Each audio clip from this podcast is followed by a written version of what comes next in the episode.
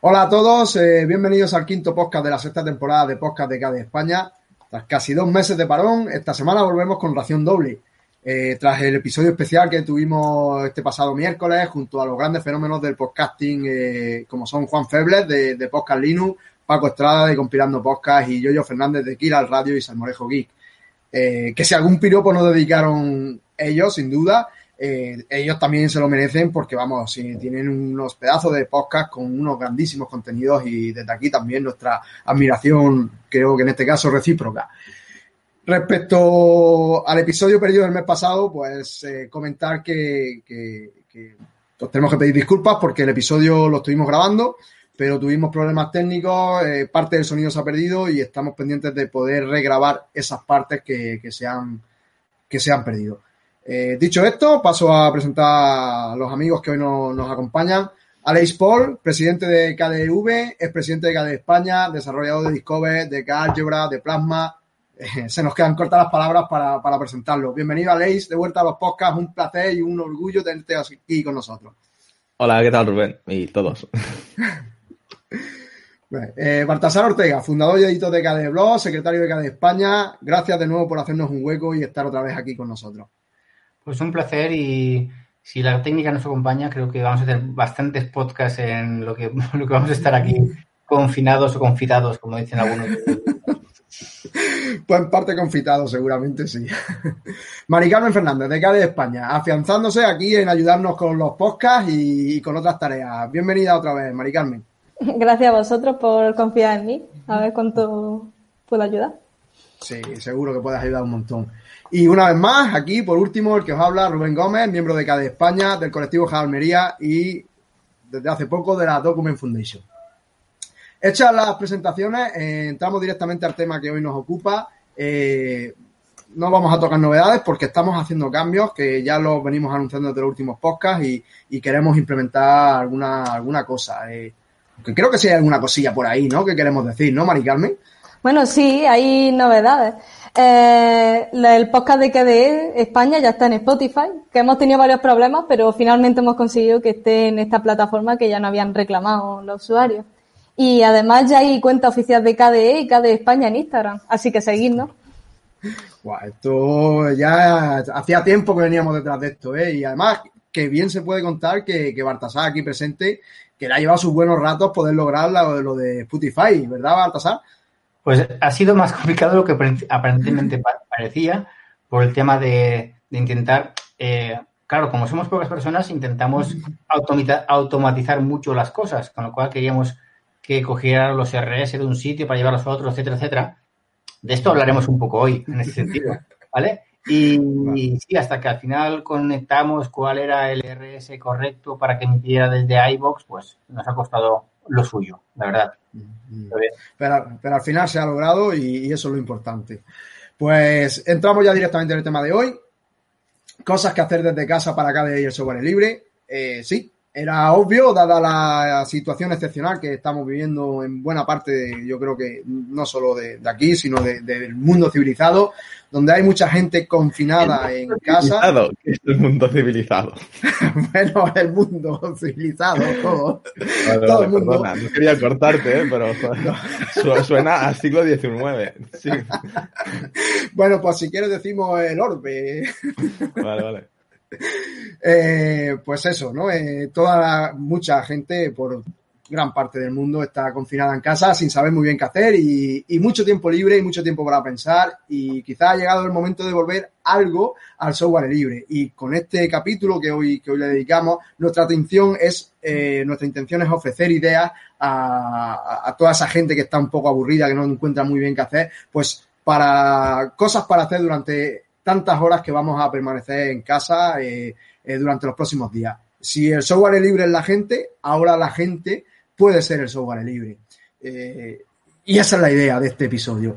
Mari Carmen, precisamente tú y yo, que somos estudiantes, parece que no nos están dejando mucho tiempo libre, ¿no? Y aún así, pues, pues bueno, intentamos sacar siempre un rato, ¿no? Aparte de, la mano que nos echas aquí con nosotros, ¿estás haciendo algo más por ahí? ¿O, o ya con esto y con los trabajos de, de los estudios ya vamos sobrados. Pues como tú has dicho, no nos deja mucho tiempo, así que todavía no he podido aportar mucho. Así que a ver cuando tenga más tiempecillo. Y de vuelta al tema, quizás es más fácil empezar por cosas que podría hacer cualquiera, sin contar con un perfil técnico y simplemente que cuente con la voluntad. Eh, Aleix, ¿qué es lo primero que debería hacer una persona de este tipo? ¿Estar atento a los canales de comunicación de KDE? Bueno, sí, claro. A ver, lo primero es eh, estar un poco al día con las cosas que, que, hacen falta y, y, de hecho un poco es, yo creo, tener la sensación de que lo que estás haciendo o lo que, lo que vas a hacer pues va a ayudar a cualquier persona, ¿no? Porque tampoco es cuestión de, de tener la sensación de que has perdido un poco tu tiempo o lo que sea. Um, y en realidad uh, también eso de ver perfil alto, perfil bajo, igual es un poco raro, ¿no? Porque lo que para una persona es un perfil alto o bajo, pues para otra no, ¿no? Para mí, pues, no sé, marketing o, no sé, una cosa muy distinta a lo que yo hago, que soy, pues, eso, uh, ingeniero, uh, puede ser muy alto uh, y lo que para mí es perfil normal de desarrollo, otros lo verán, pues, un perfil más alto, ¿no? Por lo que, no sé, yo cuando hablo con personas que me dicen, quiero hacer uh, contribuciones, lo que les digo sobre todo es, bueno, haz lo que te apetezca hacer, lo que veas que puedes hacer en, en, tu tiempo libre y, ya está. Eh, con esto, si me permitís, yo creo que la frase es haz lo que mejor sepas hacer o haz lo que mm, más te apetezca hacer. Esa es la frase, creo. Se puede mm, participar de tantas, tantas formas y diferentes y además todas son positivas que, que, bienvenidas sean. Sí, de hecho nos pasa bastante a menudo en KDE que nos llegan correos de quiero hacer cosas KDE, dime qué hago. Y en realidad normalmente te lo dicen en clave de desarrollo, ¿no? De me gustaría hacer software y tal. Pero al final la respuesta es que tiene que ser impepinablemente eh, haz lo que quieras, ¿no? Porque al final si tienes que tener la motivación de uh, ver los problemas, aprender de ellos, uh, aprender a, programar, aprender a hacer lo que tengas que hacer, tiene que ser algo que tú querías hacer en cualquier caso, ¿no? Pues sí. Eh, Baltasar, lo más fácil es seguir hacerse eco de KDE en las redes sociales. ¿Son las redes sociales tan importantes para un proyecto? ¿Y en qué redes sociales podemos encontrar a KDE y KDE España? Pues sí, evidentemente las redes sociales en estos momentos, eh, siendo el vehículo de promoción más importante que es, son hiper importantes. ¿De acuerdo? Y no solo seguir las redes sociales, que ahora hablaremos de las que hay, sino eh, hacerse eco de ellas. Es decir, eh, hacer un retweet, hacer un me gusta, hacer un comentario. Todas esas cosas en nuestras redes sociales que somos son variadas, son súper importantes. Es decir, cuanto más...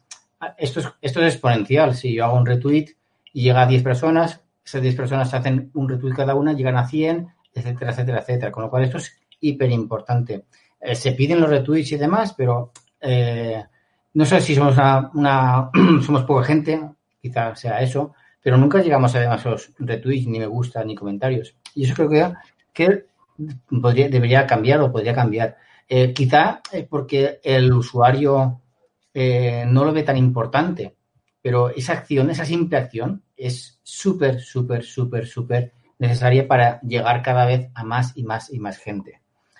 Eh, respecto a cómo podemos seguir las cosas que hace el proyecto KDE, pues desde seguir las cuentas de Twitter que tiene KDE Community, eh, KDE España, incluso, por, no, por qué no decirlo, KDE Blog, ya es una cosa positiva. Eh, también estamos en Instagram, como hemos dicho al principio, re, recién estamos estrenados, pero bueno, creo que es una buena forma de, llegar a la gente joven. Incluso, vamos a confesarlo aquí en público, pensamos estar en TikTok, pero al final decimos que de momento se nos venía un poco, un poco grande. También estamos en Telegram, tenemos una, un grupo de, de, cañas y bravas en Telegram que es bastante activo y es bastante interesante estar en él. Eh, somos bastantes personas y la verdad es que tiene, un grupo bastante, bastante dinámico. Eh, evidentemente también estamos en Mastodon gracias a Víctor Hacker que se presta a, a, llevar esta cuenta, que es una cuenta incluso más activa que la de Twitter. Debo, debo reconocer lo que es la que llevo yo, pero bien, cada uno participa el tiempo que pueda. Eh, también estamos en Facebook, aunque es una cuenta que está más, más, no diría que muerta, pero está mucho más abandonada, porque quizá es una, una red social que está de, mm, de, perfil diferente al que estamos llevando. Eh, también estamos en LinkedIn, o sí, nunca sé pronunciarlo, esa palabra, ¿de acuerdo? Y, y por último, eh, creo que ya están todas en las que estamos, ¿vale? Porque estamos en Google Plus y Google Plus murió y nada. Y claro, lo que decía, eh, ¿cómo se puede colar con esto? Pues esto es muy fácil, volvemos a repetir, un me gusta, un comentario, unas gracias. No sabéis, a los que estáis ahí detrás, lo mucho que, se agradece, mejor dicho, un gracias, ¿vale? Es, sube mucho la moral y hace que los, los que estamos haciendo cosas por KDE nos veamos arriba y queramos hacer más cosas para KDE. Eso, por supuesto. Es que es muy importante recibir la realimentación de la gente y que tú sientas que lo estás haciendo bien, ¿no? Porque es un, es un subidón, sin duda, ¿no? Eh, Aleix, en todo esto de la promoción que estamos comentando, eh, ¿qué más cosas se pueden hacer desde casa en este sentido? ¿Hay otras formas de divulgar o promover KDE u otros proyectos libres que no sea a través de las redes sociales o en otras formas? Bueno, en realidad todo lo que se hace en KDE se puede hacer desde casa, ¿no? De hecho, la mayoría de lo que se hace en KDE lo hemos hecho uh, remotamente y bueno, pues lo puedes hacer en casa, lo puedes hacer en la playa o lo puedes hacer en, en donde sea, ¿no? Uh, promoción concretamente, si el, las redes sociales se te quedan cortas, que es fácil que se quedan cortas, porque en realidad una de las ventajas de las redes sociales normalmente es que son cortas, uh, pues blogs como, como Baltasar, que, que comenta cada blog, pues seguir escribiendo uh, sobre distintas aplicaciones, explicar, explicar cómo funcionan cosas, Uh, al final, un poco de lo que se trata es, ya no es específicamente de la comunicación, es pensar un poco en lo que, en lo que necesita la gente y, e intentar ofrecérselo, ¿no? Y como tal, pues bueno, si tú tienes la sensación que la, la gente, lo, hay usuarios que podrían beneficiarse de, cierta información, pues de una aplicación, ¿no? tipo, yo qué sé, cómo usar Cantor con máxima para solucionar problemas matemáticos, ¿no? Pues te sientas delante de, de tu ordenador, escribes las cuatro cosas, las publicas, es fácil. Publicar en Internet es fácil y, y puedes tener un impacto en personas que, bueno, tú no puedes no ser consciente de que esto va a pasar, pero pasa, ¿no? Sí, sí, la verdad es que a día de hoy es bastante fácil eh, publicar, eh, tienes posibilidades inmensas desde plataformas como WordPress, si quieres incluso eh, pues eh, utilizando plataformas como GitLab que te permiten publicar un pequeño blog incluso, o GitLab, GitHub y otras más, ¿no? Em, Baltasar, tú que eres un experto en el tema, ¿qué consejos darías para pues publicar en esas redes sociales o publicar esos artículos o publicar em, otras cosas? Bueno, eso de experto es, es mucho decir, ¿vale? Yo solamente, dado mi perfil, mi perfil que lo he dicho muchas veces, yo no sé programar y cuando habláis de cosas raras me parecéis un poco aliens. Cuando decís, harás estas cosas y subimos un pull, un request al GitLab, a mí me parece un poco raro, pues yo creo que lo que hice yo fue buscar mi sitio. Eh, mi sitio pues no era ese, era otro y con lo cual por eso empecé a escribir un blog y de ahí eh, empecé a decir, pues bueno, mi sitio en KDE España y en, la comunidad KDE va a ser intentar hacer la promoción en castellano, puesto que el inglés eh, lo domino, pero sí es bajito y se deja, y es poquito, poquito. Así que, nada, comentar que, que creo que el proyecto KDE y creo que el proyecto Software Libre en general necesitan muchísima, muchísima promoción eh, de hecho, la comunidad KDE se dio cuenta hace unos cuantos años. Eh, inició, potenció un grupo que se llama KDE Promo. Que si queréis ver un poquito su, su actividad, solamente os digo, id al grupo de Telegram de KDE Promo y os saldréis en dos días porque no podréis seguir el ritmo de trabajo que están llevando.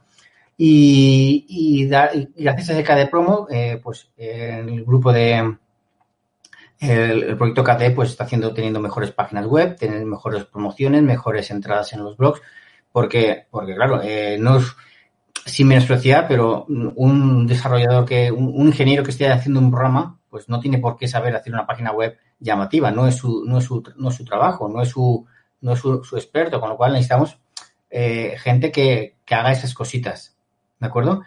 Dentro de KDE España o grupo de KDE, pues necesitamos gente que nos ayude a hacer estas cosas. Es decir, lo, lo hemos dicho muchísimas veces, pero eh, hacemos estos podcasts gente que somos muy amateur con estas cosas y necesitamos alguien que, nos eche una mano, que nos, que nos guíe, que nos, enseñe y demás.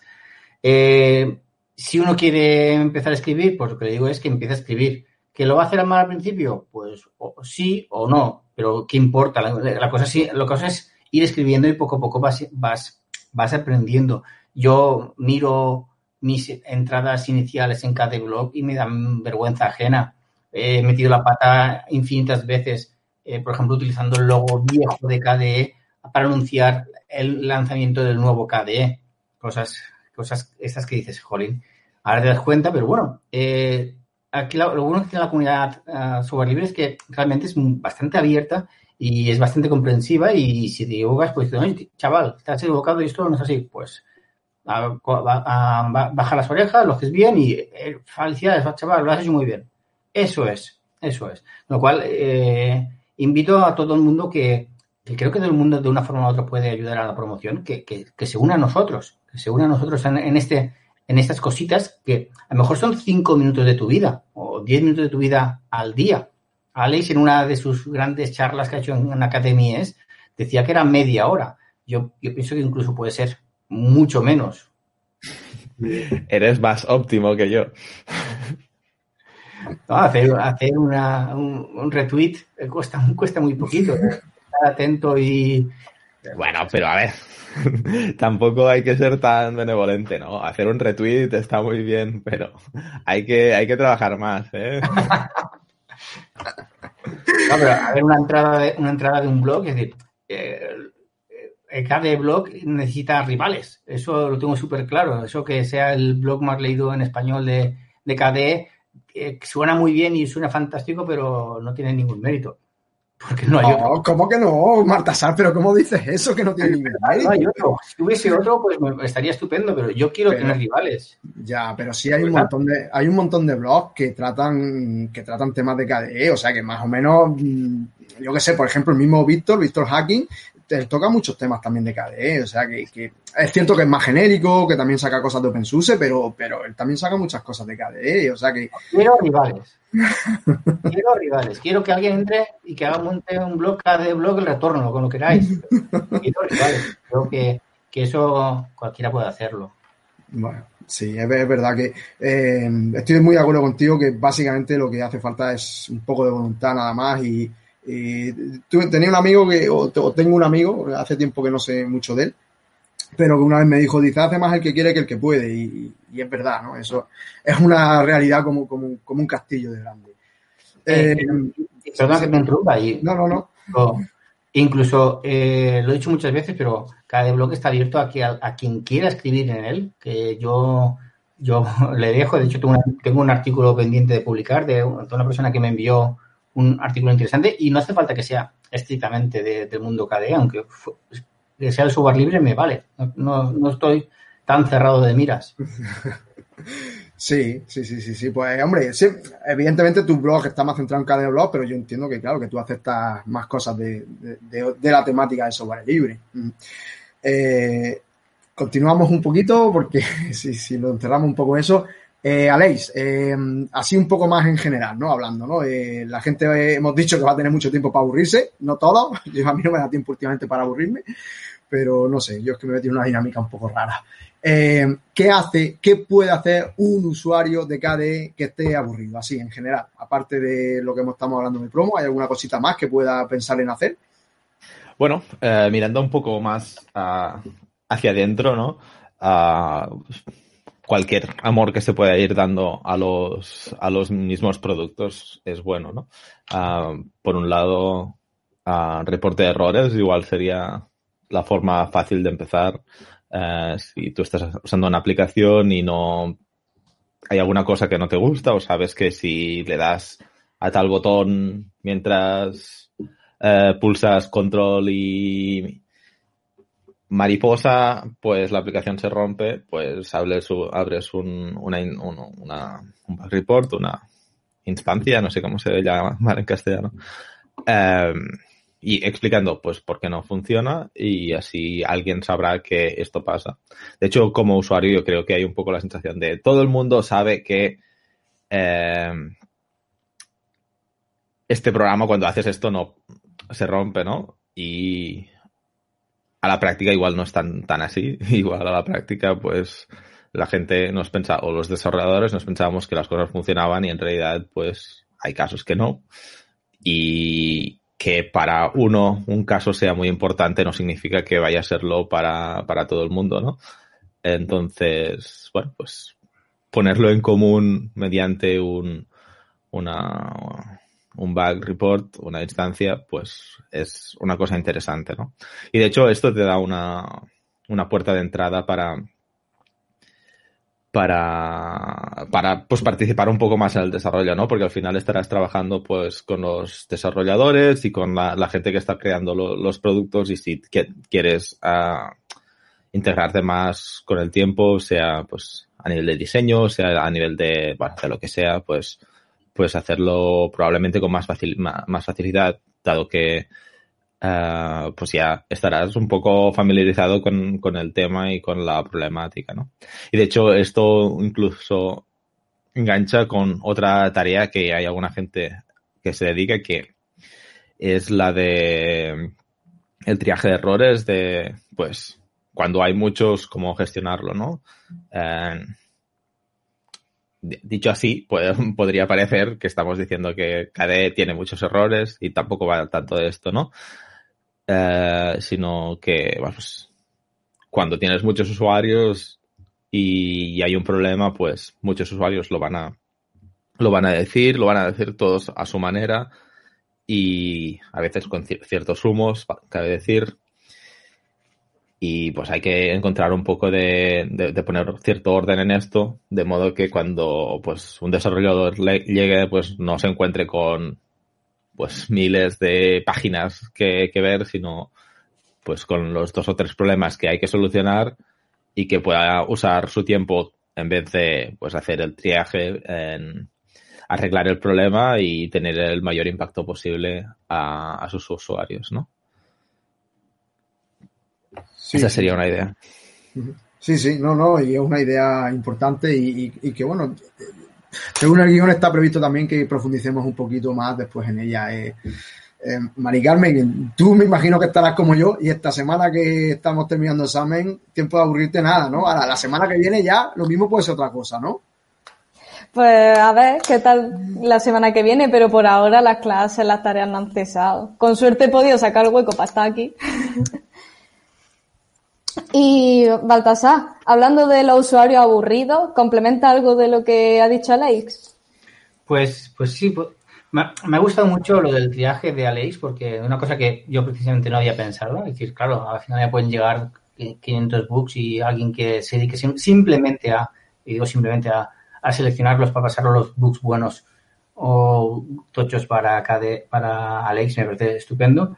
Pero bueno, también creo que sería interesante que, los usuarios eh, manifestaran sus deseos, pero no en un comentario en cada blog o en una página de, de Victor Hacker, sino que en el sitio que tiene KTE para esos wish, wishlists, lista de deseos, para indicarle a los desarrolladores qué quieren hacer. Pero claro, eh, que tampoco se piense que un usuario diga, no, pues yo quiero que la pantalla de inicial sea rosa y automáticamente pues eh, los errores dirán, no, sí, esta es la solución a mis problemas y voy a poner que la pantalla inicial sea rosa. Pero, pero por ejemplo, si muchos usuarios dicen, pues eh, los botones estos, en vez de estar aquí, quizás sería mejor que estuviesen de esta forma o el tamaño de. Claro, si son muchos usuarios que están diciendo lo mismo, los, los propios desarrolladores dirán, ah, pues bueno, es mejor hacerlo de esta forma que estamos escuchando la, voz del, del, pueblo, ¿vale? Claro, muchas veces nos deseamos cosas, pero se quedan en, nada y no les llega a los usuarios, a los desarrolladores, y eso es un, problema. Y otra cosa que también se puede hacer en estos días, que si estás aburrido y no puedes ir a tomarte tu cerveza y demás, pues, no sé, eh, voy a invertir mi, pequeño dinero en donaciones a KDE. ¿Por qué no? es decir, es otra forma, es una forma muy rápida, muy sencilla, eh, pero y, os puedo asegurar que esos dineritos eh, son buenos. Estoy seguro que si KDE EU fuese hipermillonaria, ya estaría montando Nextcloud con KDE, con Nexttalk para solucionar los problemas que tenemos de comunicación los, los profesores y utilizar, tener Jitsi, que está muy bien, y tener otro sistema eh, libre y fácil para, hacerlo. ¿Verdad que sí, Alex? Claro que sí. Ah, bueno, las donaciones a, a, KDE en realidad siempre, siempre son útiles. Normalmente ah, o sea, en general las hemos usado uh, para, para, organizar encuentros de desarrolladores y, y, conferencias, que es una cosa que en realidad ahora mismo no, no, podemos hacer. Pero bueno, pues como tal estamos también mirando cómo, cómo usarlas para, para, porque este año no va a ser un año normal y, ya, ya, está clarísimo y hay que ver cuál es la, la mejor forma de, de tener un impacto positivo pues en, bueno, no solo en los desarrolladores, ¿no? Sino en la interacción a nivel global de la, de la comunidad. Sí, sí, la verdad es que ya lo has dicho bien, este año ya está claro que no va a ser para nada normal y, hay que hacer cosas, sí. Em, por cierto, me ha gustado mucho lo que has comentado de los Nextcloud Talk y Nextcloud, ¿vale? Porque eh, creo que los, los maestros, muchos se están enfrentando a un problema gordo, no saben muy bien cómo manejarlo y están un poco desbordados por la situación y, además están un poco huérfanos de, ayuda, ¿no? La verdad es que sí. Te comento que en mi caso me he tenido que ir a, a, soluciones privativas que con mucho dolor y pena me ha tocado trabajar con ellas. lo siento mucho, me he sentido traicionado, pero bueno, es que eh, a veces no tiene otro, otro remedio. Ya, ya, bueno, recientemente hemos descubierto que Matrix eh, embebe a GC, con lo cual incluso dentro de Matrix que eh, algún profe ya, bueno, ya lo comenté el miércoles, ¿no? Que incluso nos ha ofrecido esa opción de Matrix embebiendo a GC y como es la propia instancia de GC de, de, Matrix, pues eh, quizás vaya un poco mejor porque GC ya estamos viendo estos días que está teniendo mucho, mucho uso y, y claro, se tiene que notar. Eh, Aleix, eh, ¿qué hacemos con las familias que tienen hijos o chavaladas ahí a su cargo, menores a su cargo y que están aburridos y los niños, ¿no? Y, los padres también se aburren ya por los niños también. ¿Cómo les puede ayudar KDE o la comunidad del software libre ahí? Bueno, yo no soy padre, por lo que tampoco puedo hablar en nombre de nadie, pero sí que tenemos unos cuantos productos que están pensados para, para niños pequeños. El número uno siendo J'ai compris. Eh, yo recomendaría pues que os lo instaléis en vuestros dispositivos. Eh, está disponible en Android y no tengo claro si en iOS también, pero bueno, si tenéis eso, algún dispositivo por ahí que pues para usar, yo creo que es una buena cosa, ¿no?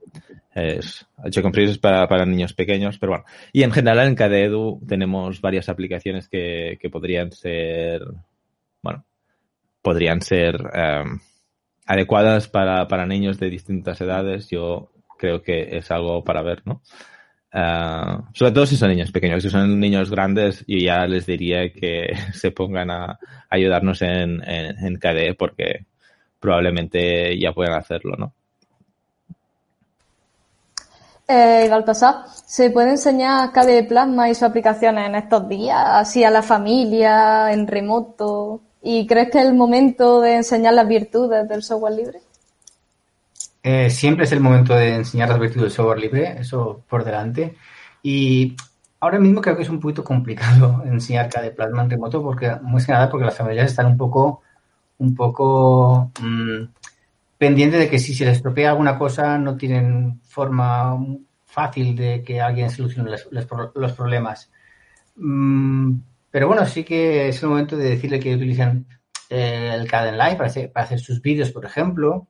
Eh, que al lo que decía Alex, yo sé que soy padre y G-Compris, o G-Compris, como lo pronuncia él, es una herramienta extraordinaria. Y por cierto, que se lo he olvidado decir a Alex, que ahora es gratuita para todos los sistemas en los cuales está, está disponible. Eh, es, importante. Eh, de remoto creo recordar que se podía enseñar por remoto porque había una aplicación KDRF o así. Eh, ¿Alguien le suena eso? ¿Veis? KRF. Sí, KRFV. KRFB, ¿vale? De KDR Remote Frame Buffer o algo así, creo, ¿eh? Pero yo no, no, no lo estaba haciendo ni, ni, sé cómo hacerlo, lamentablemente. Ah, lo que hace la gente guay es usar eh, OBS, que es el sistema, bueno, el sistema para grabar vídeos, poner tu cara y hacer screencast, que lo usan los gamers sobre todo. Y en vez de poner un juego, pues pones lo que quieras enseñar y ya está. OBS, software libre. Vale, pues me lo apunto. Me lo apunto eso hacerlo de esa forma, no se me ha ocurrido. y, lo, haré seguramente. Y así practicaré el OBS, que sí que lo conozco un poquitín, que lo estuvimos tocando aquí preparando los podcasts, pero se ha quedado ahí un poco en el tintero. Pero creo que sí que es importante en estos días eh, hacer hincapié en utilizar software libre y proyectos libres. Es decir, eh, vamos a utilizar, intentar utilizar Jitsi de una forma o de la otra, o por ejemplo, en, mi caso, eh, guiar a mis alumnos hacia un entorno Moodle para, el aprendizaje a distancia antes de otros sistemas que sean más privativos como el Google, Classroom o etcétera que se ha puesto muy muy de moda y hay incluso eh, asociaciones que están poniendo la, voz de alarma respecto a qué estáis haciendo y por qué hacéis esto si hay otras alternativas. Con lo cual, sí que me he puesto unos deberes como profesor estos días, que es enseñarles a mis, a mis amigos, a mis amigos, a mis profesores, a mis compañeros, a utilizar Moodle de una forma más o menos eh, potable en un principio. Con lo cual, me apunto de OBS para hacer las clases que no se me había ocurrido. Había pensado compartir pantalla con Jitsi, pero que igual es mejor de la otra forma. Hay, hay otra, creo que lo comenté el miércoles también, ¿no? Eh, la verdad es que es cierto que el tema, esto casi que cae dentro del tema de soporte remoto, dentro de tal, y dentro del software libre andamos un poco mm, de aquella forma con todo el tema del, del, soporte remoto, ¿no? Pero sí es cierto que hay un proyecto a mí me parece que es bastante interesante, que es el proyecto Guacamole, que ya lo comenté, digo, eh, lo he dicho el miércoles, y por ahí va a andar la cosa bien. Y respecto a lo que comentas de Classroom, eh, creo que leí cosa de ahora un par de meses que ya Alemania dijo que cuidadito con Classroom, que puede tener, puede violar el Reglamento General de Protección de Datos de la Unión Europea, ¿eh? o sea que creo que lo ha vetado en Alemania se ha vetado Classroom. Sí, sí, adelante, Baltasar, comenta. Respecto a eso, eh, hay que decir que no sé las vuestras comunidades autónomas, pero aquí en la, en la Valenciana sí que se han puesto bastante serios la, la Generalitat, intentando centralizar todos sus servidores para que la ley de protección de datos esté completamente eh, eh, protegida para, para los estudiantes. Y han creado un proyecto que se llama Mulan, en el cual se están poniendo pues Aules, que es un Moodle encubierto, eh, sus páginas web en sus servidores, utilizando Webex, que, que en teoría eh, lo hacen en sus servidores y por tanto que es de Cisco, creo recordar, Webex es de Cisco y con lo cual los datos están embebidos en los servidores de la Generalitat. Es decir, sí que, he notado un, un, un cuidado que antes no existía en las, en las comunidades autónomas respecto al al uso de, datos y, utilizar cosas de software libre. No, la verdad es que yo mi, sensación es que en Valencia lo estáis haciendo muy muy bien con respecto al software libre. Eh, lo vimos con el caso de, la familia de Jure, que se le está vale, a lo mejor no se le están poniendo todos los recursos que, se le podrían poner, pero por lo menos se están cuidando los que tienen y, mi sensación es que se está haciendo muy bien. Eh, pues, por ejemplo, aquí la Junta de Andalucía, pues yo creo que es bastante evidente que no lo está haciendo bien. Y pues bueno, lo voy a dejar ahí, ¿no? Por no entrar, por no meterme más en el barro, pero, pero que vamos, eh, creo que, creo que mm, Vox Populi, que cualquiera que le pregunte a un profesor te va a decir que la Junta de Andalucía no, no lo está haciendo bien. Eh. Eh, volviendo al tema, Aleix, precisamente estas semanas de, atrás, pues hemos creado un grupo de colaboradores de cada España que, que, entre otras cosas, pues han empezado por tareas bastante sencillas, como son, pues, pues un subtitulaje de, de vídeos, ¿no? De, eh, en muchos casos ha sido al castellano porque creemos que es conveniente tener esos vídeos subtitulados al castellano también, pues para problemas que puedan tener personas que puedan tener problemas de audición, perdón. Y, en fin, eh, total, que, que, esto es un grupo para esta gente que quiere colaborar un poco de una forma esporádica y sin tener un poquito así mucha responsabilidad, pero que, bueno, que siempre es bienvenida, ¿no? Eh, ¿De dónde partió la idea y, cómo se articula uno de estos equipos que, en fin, que tú sabemos que tienes experiencia con el tema de articular equipos y todas estas cosas. espera, espera, yo no sabía que estaban subtitulando vídeos al castellano. Bueno, al castellano, al catalán, al gallego, a, al, sí, se, están subtitulando vídeos a todos los a, todos los idiomas. Hemos empezado por el castellano porque, eh, pues bueno, para muchos de los que estamos ahí, pues es nuestro idioma nativo y, es más fácil hacerlo, pero que hay gente, creo que hay un valenciano, un catalán, eh, no sé si hay un gallego también que ha dicho que alguien, no sé, el caso es que hay, hay personas de, varios sitios y, van, van, a, van, a, van, a, hacer esas traducciones también al resto de idiomas también. No, no, me parece muy bien. ¿eh? Era simplemente que no, no, no sabía qué se estaba haciendo. Eh, bueno, en cualquier caso, yo creo que sí. O sea, cuando te sientas y dices, voy a arreglar este problema, a veces te cuentas con la situación de, voy a arreglar este problema, pero no tengo eh, recursos ni espacio como para, para solucionarlo y necesito ayuda, ¿no? Eh, y como tal, bueno, pues lo que tienes que hacer si quieres solucionar el problema es eh, encontrar alternativas y una sería pues buscar, buscar a gente. lo que se me ocurre es decir, vamos a buscar algún foro, algún espacio donde pueda encontrar más personas que, que puedan ayudarme eh, explicar mi problema bien, exponerlo y que, y que la gente que, como es una buena idea, automáticamente entenderán mi, mi punto de vista y empezarán a trabajar conmigo. Uh, eso puede ser, pues, como en este caso, pues lo podrías hacer si en listas de, de cada España, en el, en el Telegram de, Cañas y Bravas, por ejemplo, es un sitio donde se podrían proponer estas cosas, que la gente te diga, vale, sí, vamos, vamos a hacerlo, es una idea maravillosa y hagámoslo entre todos, ¿no? Y luego coordinarlo. una cosa que se puede usar con KDE para, para coordinarse son eh, tanto el Nextcloud que tiene KDE como la instancia de Fabricator y de GitLab. Eh, pueden ser útiles para cualquier tipo de proyecto. No hace falta usar todos los recursos que estas herramientas ofrecen, porque en realidad son muchos. Pero bueno, ah, no sé, para tener ah, tablas Kanban, por ejemplo, para tener uh, listados de cosas que hacer, para tener uh, un repositorio, incluso para poder hacer una, una web pequeña explicando lo, lo, que hacéis y poder llegar a más, a más personas, pues todas estas cosas están a, a, disposición y las recomendaría. Los wikis también, tenemos muchos wikis en KDE que, que se pueden aprovechar. Es fácil, simplemente haces una página nueva y ya existe. Es lo más fácil posible, yo creo. Baltasar, eh, tú además que estás también metido en el grupo, ¿no? Organizando un poquito a la gente. ¿Qué, crees que es importante este grupo y, su ayuda, aunque sea, aunque sea esporádica? Es importantísima su ayuda, aunque ellos no son, ni conscientes de eso, porque son los pioneros en, en, colaborar de forma activa. El grupo de Cadaña y Brava se, se abrió por dos motivos. El primero era eh, dar un sitio para hablar de, cosas de, de, KDE y el segundo objetivo era pues intentar localizar a aquellas personas que seguro que tienen ganas de colaborar con KDE pero no encuentran la forma de hacerlo.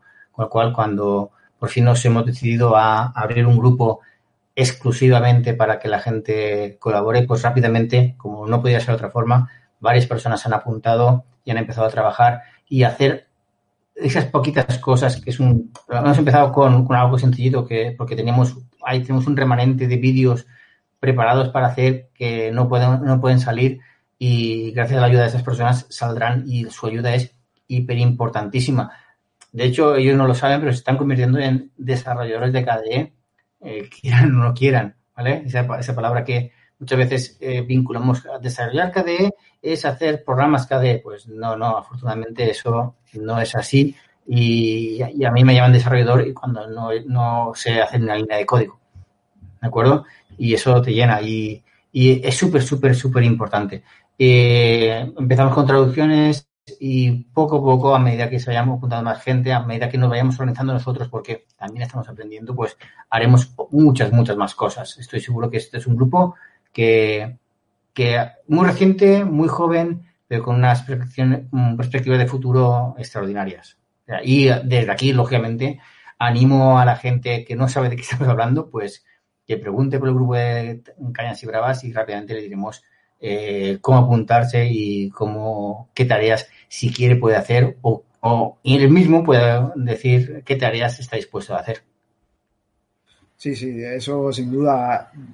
Yo también soy de la opinión de que eso ya veníamos pensando desde hace bastante tiempo y finalmente pues lo, hemos conseguido hacer y, y, sí, estamos empezando con los vídeos porque teníamos ahí un arsenal de cosas un poco atrasadas y, de hecho tenemos muchísimo material sin, sin, sin publicar, ¿no? Porque, bueno, falta de tiempo, falta de manos, falta de, recursos, ¿no? Y ahora, pues bueno, pues esto va a ayudar a, a, destapar ese, ese, todo, ese, todo ese material que estaba ahí pendiente.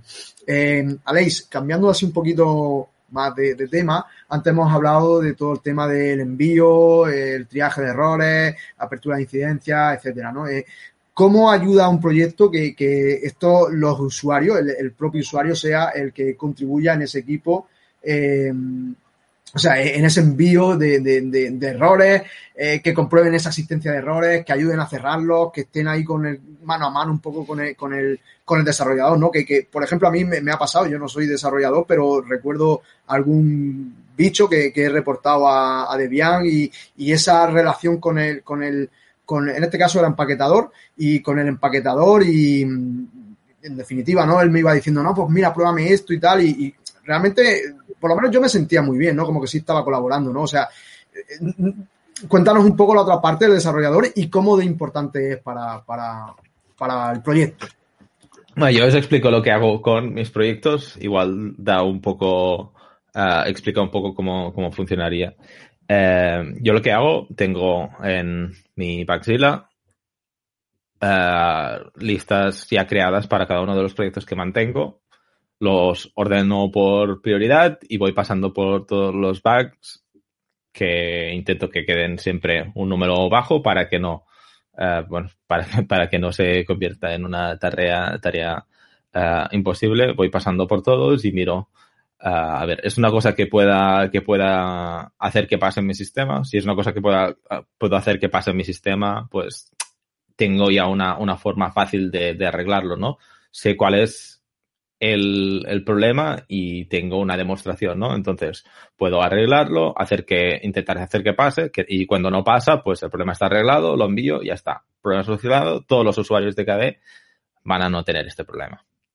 Esto es solo una cosa que en realidad no, no, pasa siempre, de hecho pasa pocas veces, ¿no? Si un problema realmente es evidente o pasa fácilmente, a mí no me pasa porque si pasara ya se hubiera arreglado, ¿no?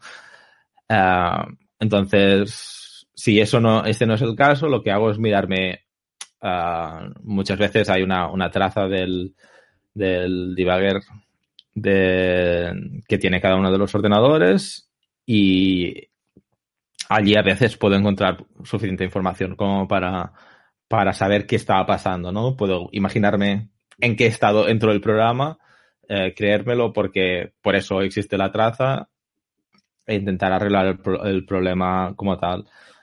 O decirle al, al, usuario, si haces esto y esto y esto, tienes pues una, una explosión y si él me dice que sí, pues eh, sabemos que aquí es el problema o se arregla así un poco a, a, tientas y ya está. Si ese no es el caso, pues se trata de um, trabajar con, con, este usuario para ver qué, qué, cosas se tendrían que hacer, ¿no? Uh, decirle que pruebe cosas nuevas. A veces, una, una, cosa que pasa a menudo, y si hace, habéis hecho reportes en KDE os lo habréis encontrado, es que tal como las distribuciones normalmente dan los paquetes, no tienen mucha información para, para saber cuál era el estado de la, de la aplicación cuando, cuando, bueno, explotó. Entonces, lo que les digo es, tienes que instalar um, debug symbols, que en castellano sería símbolos de depuración. Y básicamente, pues tienen que instalar unos, paquetes que hay un par de wikis para, o hay, una wiki para cada una de las distros y dependiendo de dónde me han reportado les paso la, la URL, tienen que uh, aprender cómo instalarlos, hacer que explote la aplicación otra vez, que de hecho muchas veces pasa es que pasa que me dicen, oh, ya, ya no pasa o ya no puedo hacer que me pase, porque no, no todos los, los errores ni especialmente los crashes no es que pasen siempre uh, automáticamente, ¿no? Uh, uh, y si, bueno, pues pueden, eh, continuamos pues con el ciclo este de, de, comunicación hasta o que se arregla o que, bueno, pues el mundo cambia. De hecho, a veces pasa también que uh, te llega un error, pero era un error de cualquiera de las librerías de las que depende de nuestras aplicaciones o era un error de, no sé, esos drivers gráficos de, tu tarjeta gráfica y tampoco era algo que yo pudiera arreglar desde, desde mi posición como desarrollador de, tal componente. Pero bueno, uh, es una cosa que hemos estado haciendo y, y de hecho en este, en este caso uh, hay una gran, súper gran diferencia entre la, gente que se preocupa más y la, gente que se preocupa menos de, de, hacerlo, ¿no? Y en realidad, uh, pues es más súper diferencia para el proyecto en sí. Un, un, proyecto en el que la gente no se, uh, se ensanche en hacer que la, la, los problemas se resuelvan será una aplicación que será mucho mejor a lo largo del tiempo que una aplicación en la que los usuarios te digan, ah, me ha explotado cuando he picado este botón, ah, y se vayan, ¿no? Pero bueno, es lo que tiene la vida. Pues sí. Y bueno, otro punto importante y que tampoco necesita un nivel muy alto es colaborar con las traducciones, tanto las aplicaciones del wiki de KDE o otras cosas. Baltasar, ¿nos puedes contar un poco sobre el tema?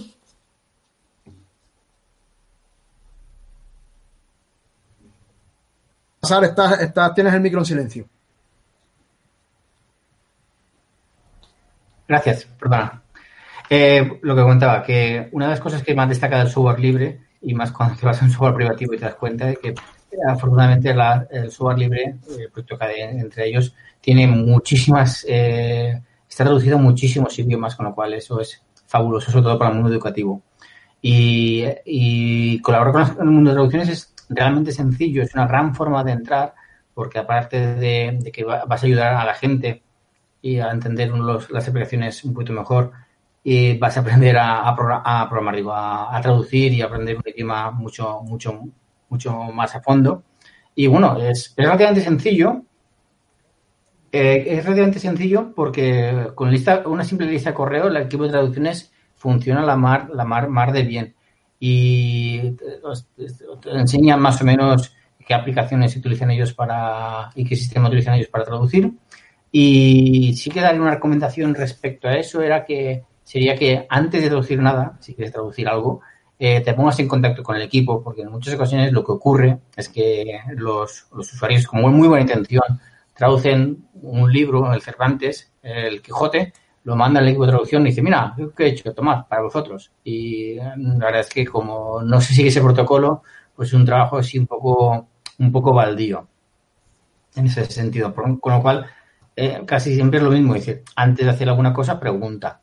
¿vale? Y como y quieres traducir, tra acabarás traduciéndolo y acabarás traduciéndolo muy bien, ¿vale? Pero eh, pregunta un poco al equipo de desarrollo que ya está traduciendo y te dirán cuál es la forma más eficiente de hacer tu traducción.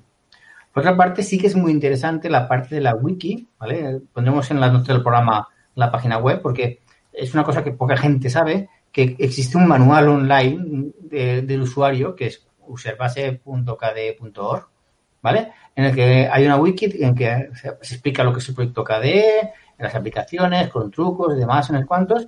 Está en muchos idiomas, pero evidentemente faltan todavía pues muchas páginas por traducir.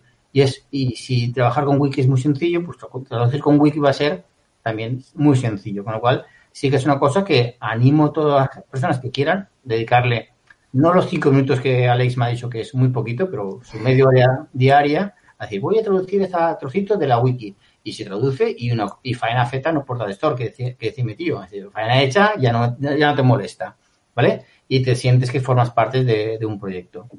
Y creo que ya no tengo más que decir respecto a eso. Bueno, también hay la traducción de las aplicaciones, ¿no? Es, eh, bueno, entraba dentro de, de, traducciones que he dicho al principio, pero sí, evidentemente. Vale, vale. Bueno, Alej, eh, ahora no es el momento sin duda, pero puede ayudar celebrando eventos, reuniones, charlas, cualquier cosa que reúna a la gente y le permita conocer, hablar sobre KDE o cualquier otro proyecto, comunidad del software o cualquier submundo libre. Eh, y en consonancia con la pregunta, eh, ¿qué va a pasar ahora con los sprints, con el Academy S y con el Academy? Vaya, aquí todas las preguntas, pa, pa, pa, pa. Vale. Eh, bueno, yo creo que el, los encuentros de, de, de, de, contribuidores son, son muy importantes, ¿no? Y de hecho creo que son una de las grandes diferencias entre, uh, digamos, entre las comunidades que se lo toman en serio y las que no, ¿no? Um, en, en uh, hacemos uh, muchos tipos de encuentros distintos, tanto los sprints que son más pequeños hasta, hasta el Academy que nos pues engloba todos de, de algún modo. Um, de momento los sprints que teníamos esta, esta primavera lo hemos estado cancelándolos tampoco es que nuestra cancelación haga mucho porque al final es ilegal viajar, por lo que por mucho que cancelemos, no cancelemos, tampoco uh, que cambia mucho, pero bueno, le, hemos estado diciendo a la gente que uh, se queden en casa de momento. Uh, ¿Dónde vamos a estar en unos meses? Como decía antes, yo creo que es, es imposible de, de, de valorar ahora mismo. Lo que sí que creo que vamos a ver más en los próximos meses es uh, eventos así uh, online y bueno pues es posible que veamos algo así para Academy aún no está cerrado del todo pero uh, yo creo que hay muchos números um, y de hecho creo que esto es bastante interesante interesante volviendo a lo que hablábamos antes de cómo o qué herramientas usar para, para trabajar distribuidamente y eh, en KDE tendremos que hacer un, un, esfuerzo para que pues haya buenas soluciones a, estos problemas y creo que en, a, medida que tanto KDE como el resto de los de los proyectos lo hagan, vamos a ver mejoras en estas herramientas y mejorar el mundo un poco. Eh, Baltasar, como ya hemos dicho, en este, Sí. Han sido muchas, pero sí, ¿no? O sea.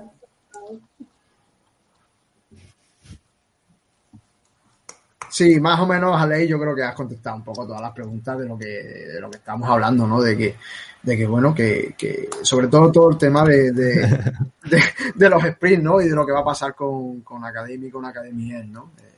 Y de la importancia un poco que tienen estos eventos de, de, de, forma presencial que, pues desgraciadamente, pues ahora no, no estamos a, no podemos hacerlo, pero que bueno, que llegará el verano y habrá tiempo de recuperar. Esos agostos ahí en la discoteca o donde sea tomando una copa y hablando de KDE, ¿no? Por ejemplo, ¿no?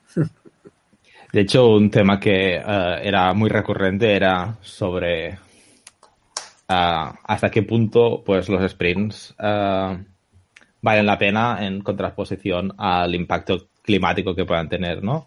O sea, si estás uh, haciendo viajar gente, pues, alrededor del mundo, esto tiene un, impacto a nivel de, pues, de, carbono en la atmósfera, ¿no?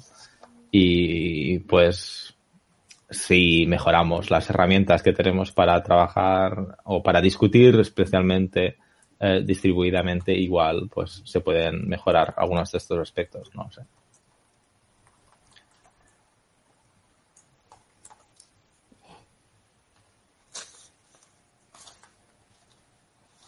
Bueno, ya, ya sí, ¿no? Alex, no obstante, creo que eh, los sprints mmm, físicos son, son importantes, ¿eh? Pero, sí, sí, no, no tengo duda de ello. Importantísimo eh, un contacto humano entre, entre desarrolladores que hace que que la, que la que el compromiso con la comunidad se mantenga. La magia, Baltasar, la magia. Y Baltasar, retomando contigo, eh, como ya hemos dicho, ya eh, Néstor era el experto, pero hay que escribir sobre KDE. Y ah, de paso aprovechamos para felicitarte el reciente doceavo cumpleaños de tu blog. 12 años de trayectoria, enhorabuena por todo el trabajo a la comunidad. Y bueno, coméntanos cómo ha sido llevarlo durante estos 12 años. Pues la verdad es que eh, ha sido el aniversario más, más atípico, creo, porque me di cuenta que había pasado el aniversario un par de días más tarde del tema. Eh, yo creo que al final es como cada blog es como un niño, cuando cumple meses un niño pues lo celebras mucho, cuando cumple 3, 4 o 5 años es un festival, pero cuando llega la adolescencia como que empiezas a, a estar más rebelde y, demás. Y, bueno, eh, han sido 12 años muy buenos, la verdad. Eh, mm, lo que empezó siendo un hobby de una, forma de pagar a, lo que me estaba dando el software en aquella época, que no era ni una cuarta ni, una centésima parte de lo que me está dando ahora, eh, se ha convertido en, en, mi, en mi válvula de escape diaria. Cuando tengo un problema muy grande, esa media horita o esa hora que dedico a cada blog, pues me, resulta muy, muy gratificante.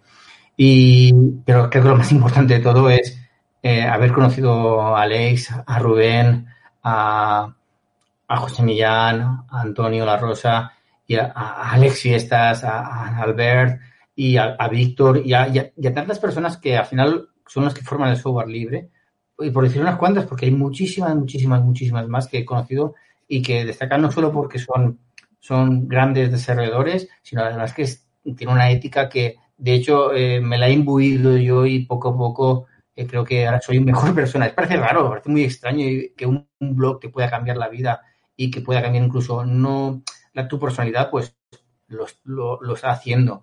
¿vale? Y eso es, es, gracias a haber conocido a esas personas. Es decir, el software libre no son no software, es, es un proyecto comunitario, un proyecto de personas que cuando te vas involucrando cada vez eh, disfrutas mucho, mucho, mucho, mucho más. Y bueno, eh, han sido 12 años de cada blog, un artículo diario todos los días, lógicamente. Algunos días que dos, incluso tres, en mis momentos buenos cuando los artículos eran más cortitos, cuando tenía más tiempo y demás. Pero bueno, siempre el, el, tener que hacer el artículo y buscar el tema y hacerlo más o, menos bien, ¿de acuerdo? Eh, me ha llegado mis, días. Y lo que he dicho anteriormente lo vuelvo a repetir ahora, cada blog necesita rivales, necesita colaboradores, eh, necesita rivales y colaboradores, necesita las dos cosas, necesita que, haya mucho más blog sobre, sobre KDE, sobre KDE y sobre software libre en general. Me gustaría que fuese sobre KDE. Eso lo pongo encima de la mesa porque creo que es importante. Pero también los de software libre creo que son importantísimos. ¿Pero hubo pastel o no hubo pastel? Pastel, no hubo nada, Alex, no hubo nada. Hubo una, una mísera ensalada para cenar. Ya está. ¿Qué es eso? El aniversario más, más triste de mi vida. Bueno, pues eso, eh, eso se puede arreglar. No uses el ya hace días que pasó como excusa. Aquí queremos pastel. De hecho, Ah, voy a exigir como presidente de KDV, te obligo a que hagas un pastel al pobre blog que, que hace 12, 12, años. Que ahora es cuando creas los traumas. Dices, va a estar rebelde, va a estar rebelde. Claro que va a estar rebelde, no le das pastel por el cumpleaños.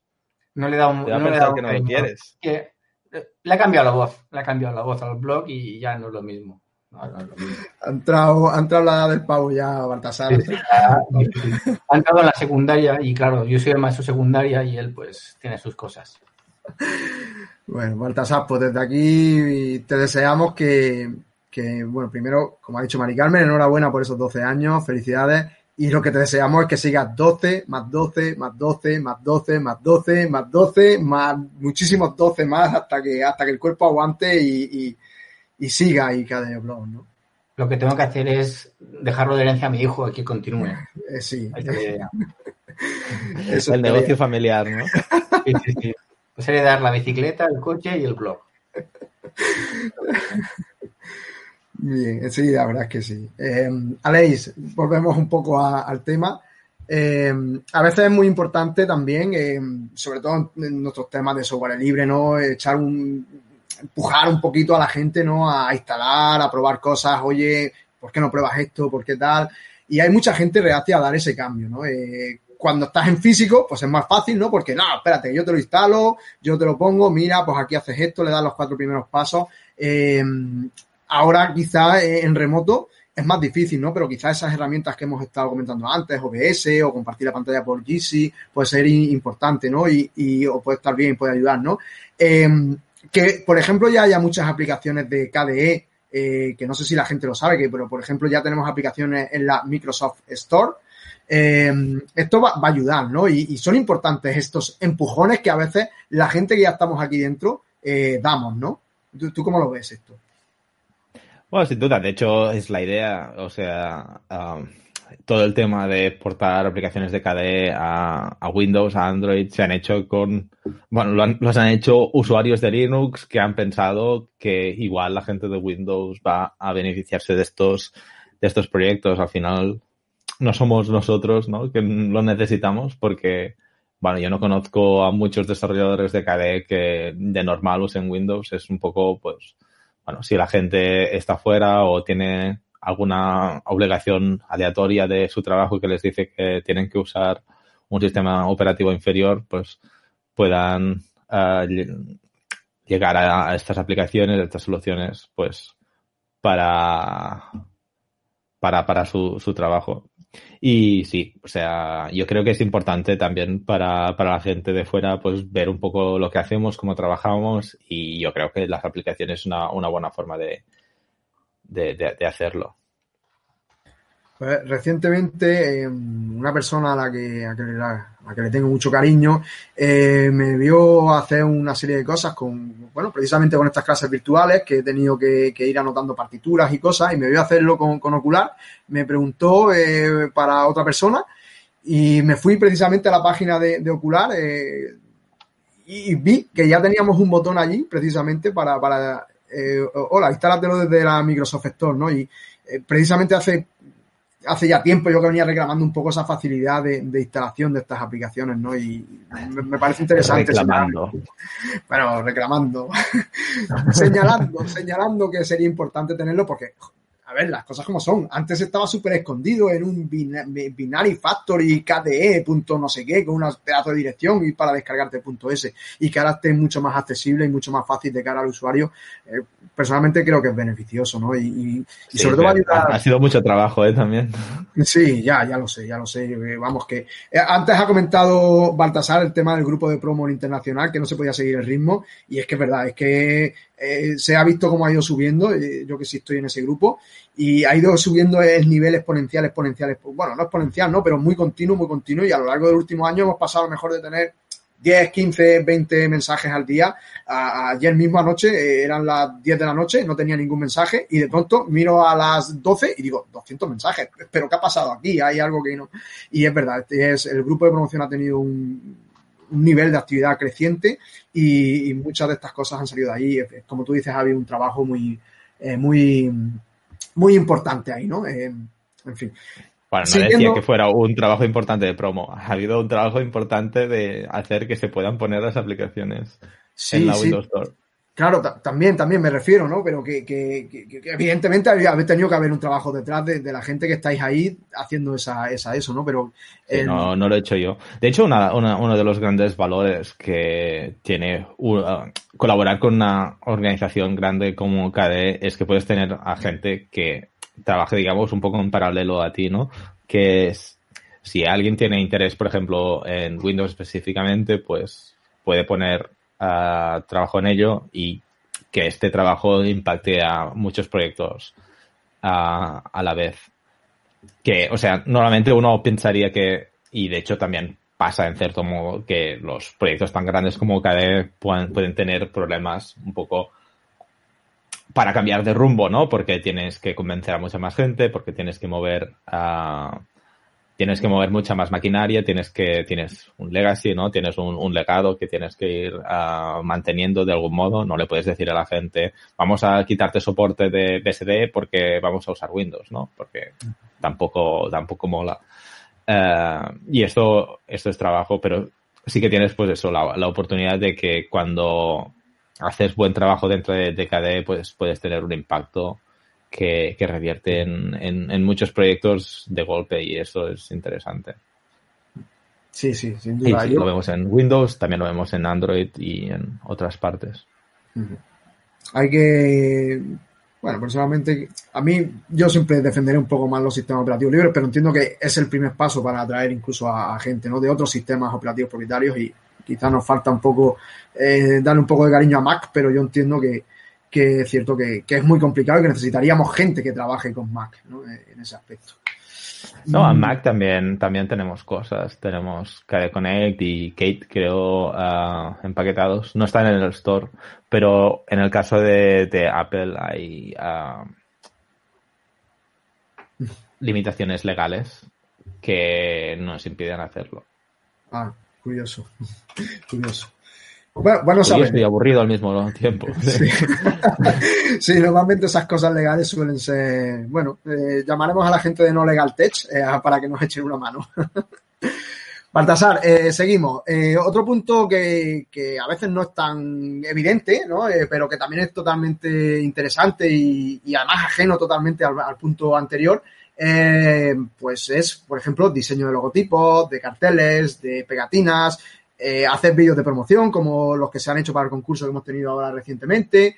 Eh, de alguna manera hemos vuelto otra vez al campo de la promoción, de hacer visible a Proyecto KDE, a tu proyecto favorito de software libre, a tu comunidad o cualquier grupo de trabajo que estás, tal, en fin, un poco, eh, un poco dar esa promoción, esa visibilidad al grupo que, que, que, de una forma un poco distinta, ¿no? Cartelerías, pegatinas, etcétera, ¿no?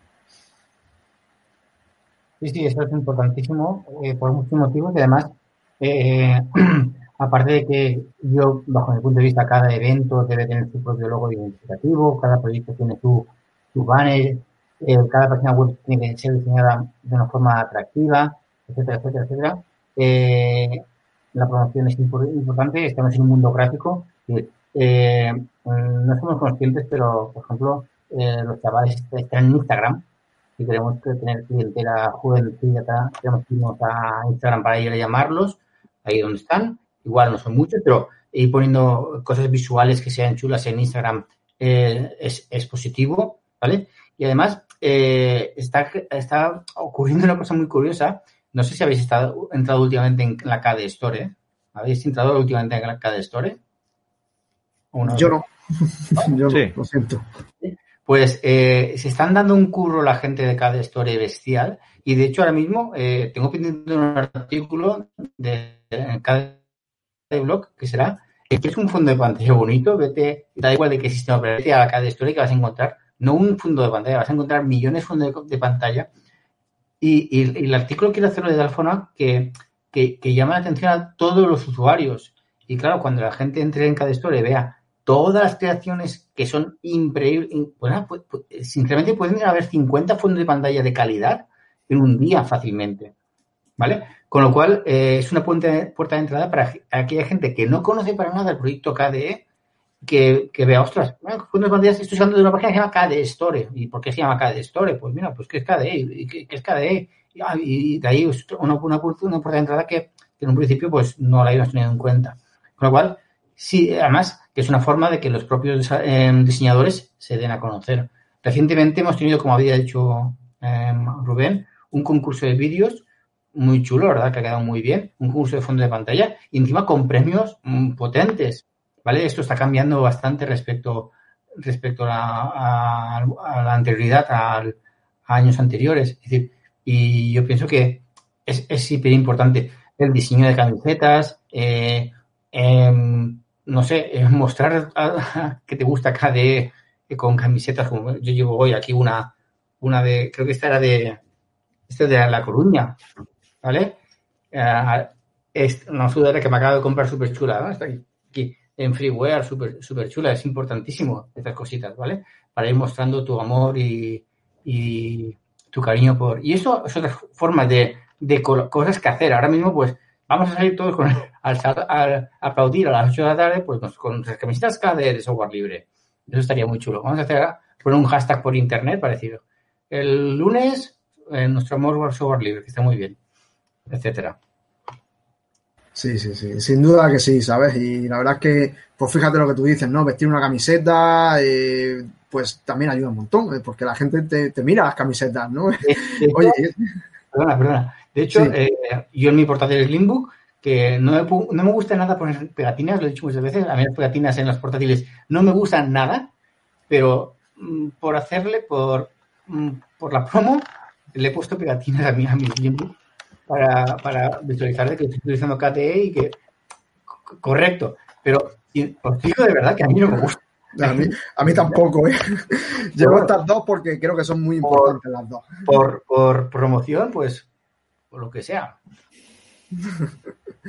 eh, Aleix, entrando ya un poquito más en el campo del desarrollo, eh, tres preguntas, ¿no? Eh, o sea, una persona, eh, ahora un desarrollador que es programador, pero no ha hecho así nunca nada con el software libre y de pronto pues le llama la atención estos días, está mirando. Tres preguntitas. ¿Por dónde empieza ese programador ahora que está aburrido? ¿Cómo se nutre un proyecto de desarrolladores? Es decir, ¿cómo es capaz de atraerlos?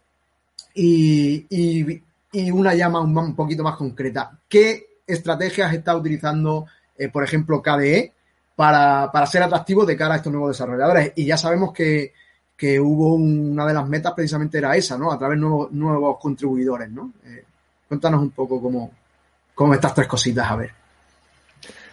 Bueno,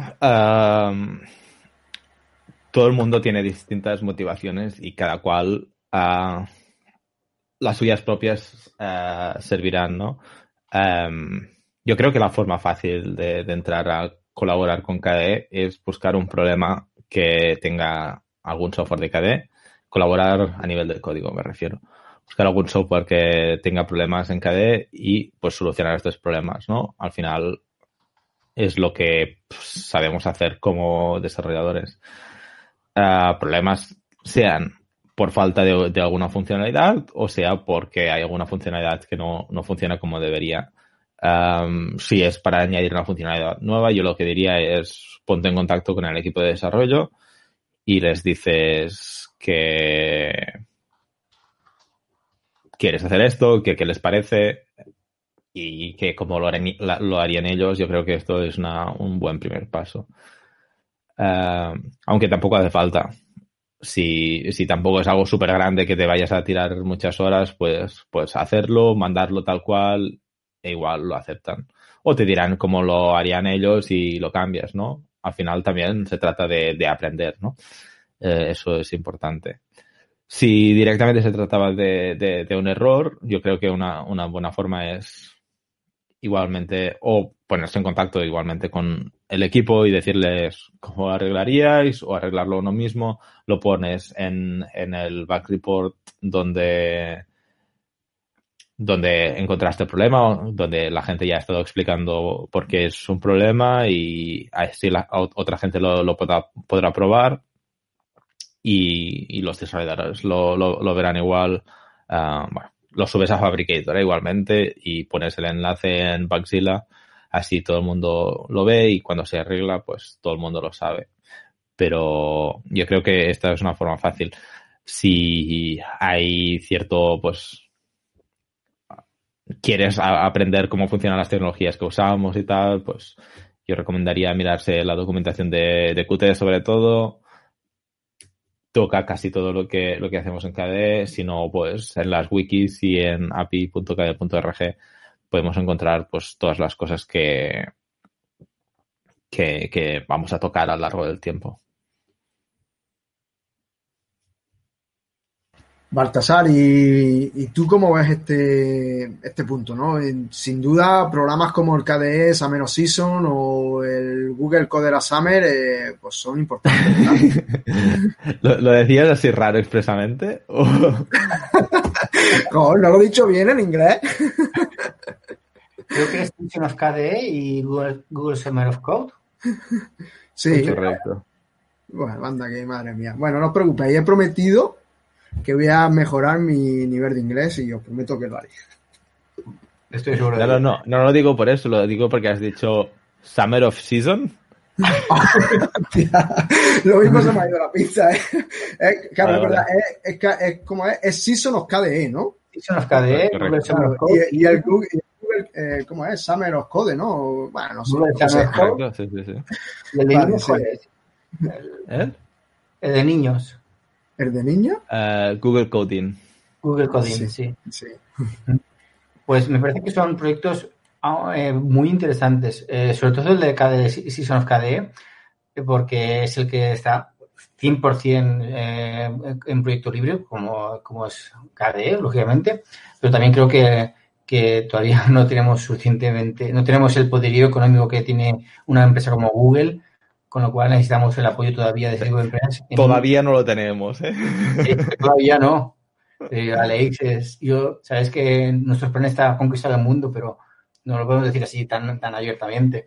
Con lo cual, eh, eh, necesitamos todavía la compañía, eh, la ayuda de esa pequeña compañía que es Google para que nos haga un, win- un triple win, que, que yo digo yo, porque es un win para los, para los estudiantes y futuros desarrolladores que empiezan a trabajar con, con un proyecto como es KDE, un win para el propio proyecto KDE, porque de esa forma pues eh, sus aplicaciones mejoran y, y el proyecto sigue adelante, y un win para Google porque eh, mm, recompensa a estudiantes, eh, es una mano de obra, eh, no, no voy a decir barata, pero es, es una especie de, de triadero de, de desarrolladores, bajo mi punto de vista, puede ver que cuál, cuál mejor y después lo ficha si, lo- si le interesa o no le interesa, etcétera.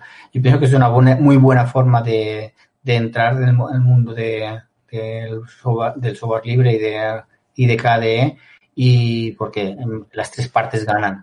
Y claro, si las tres partes ganan, el cuarto win es el usuario que, que ve mejoradas sus aplicaciones.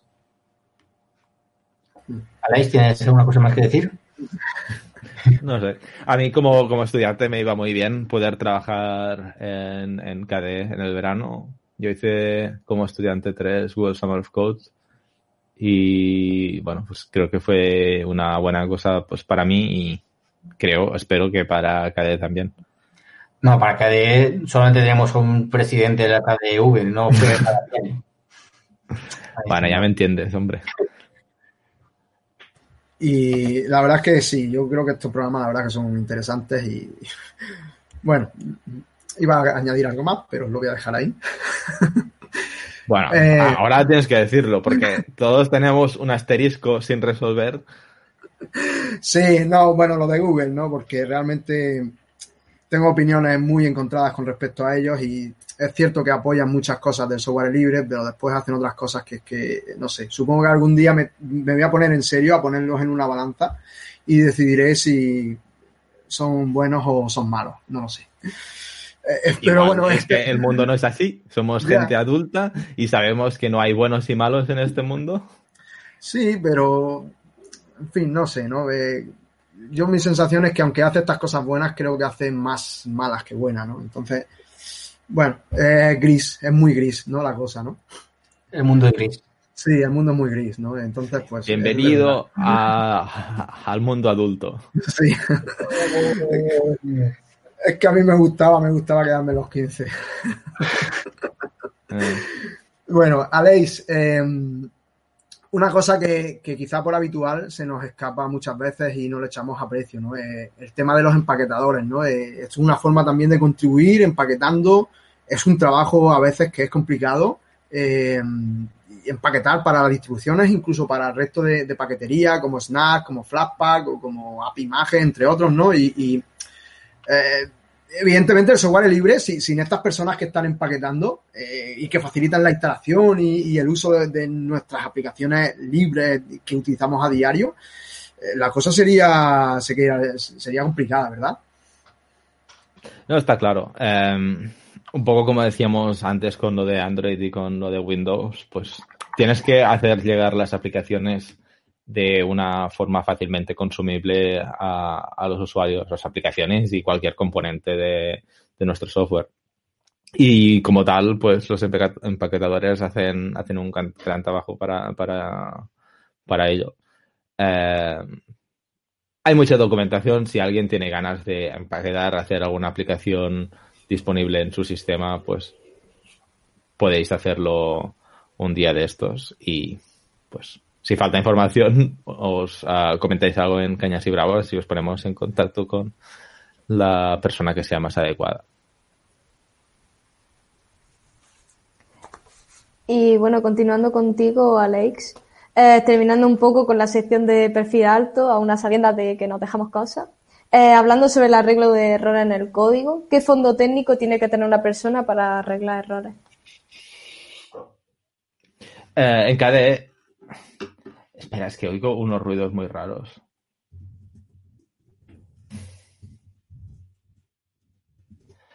Perdona. Um,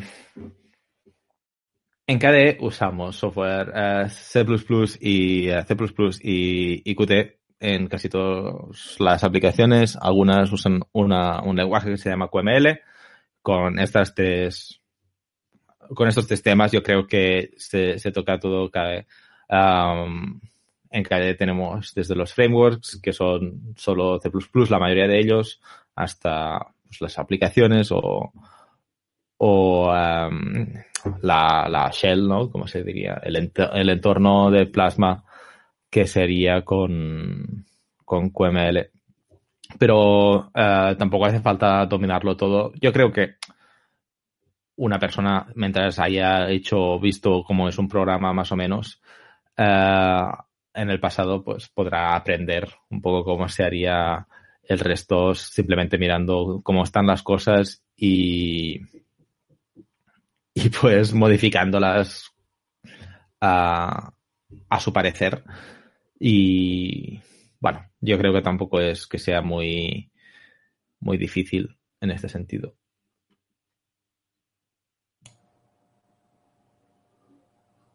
Eh, bueno, eh, Baltasar, parece que, que, nos estás comentando que, te quedas sin tiempo, así que teníamos previstas un par de preguntas más para ti y eh, Carmen, eh, siéntete libre de hacérselas.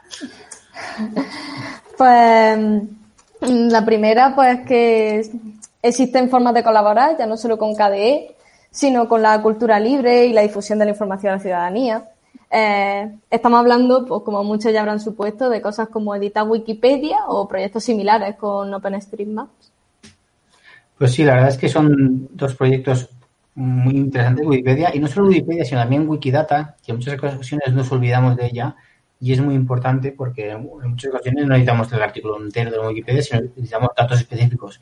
Con lo cual, estos proyectos libres, de conocimiento libre, como Wikipedia, Wikidata, OpenStreetMaps, son realmente muy interesantes y claro, OpenStreetMaps ahora es un poquito más complicado para ir eh, poniendo qué hay en cada, en cada calle, en, eh, dónde está este árbol, dónde está esa peluquería y demás, pero eh, los otros proyectos pues se pueden hacer de todo. De hecho, con eh, mis alumnos de, informática hace unos años hicimos un proyecto que era básicamente a ver si conseguíamos publicar en la wiki, en la Wikipedia, y algunos lo consiguieron, otros no lo consiguieron, y y fue muy interesante porque estaban súper motivados eh, para hacerlo. De hecho, este año alguno de ellos ha llegado a cuarto de la ESO y eh, lo primero que hicieron cuando entraron a la sala de informática es decir, mira, mira, Baltasar, eh, mi artículo que escribí en la Wikipedia todavía está y mira, ha crecido y se sentían pues también orgullosos de su trabajo.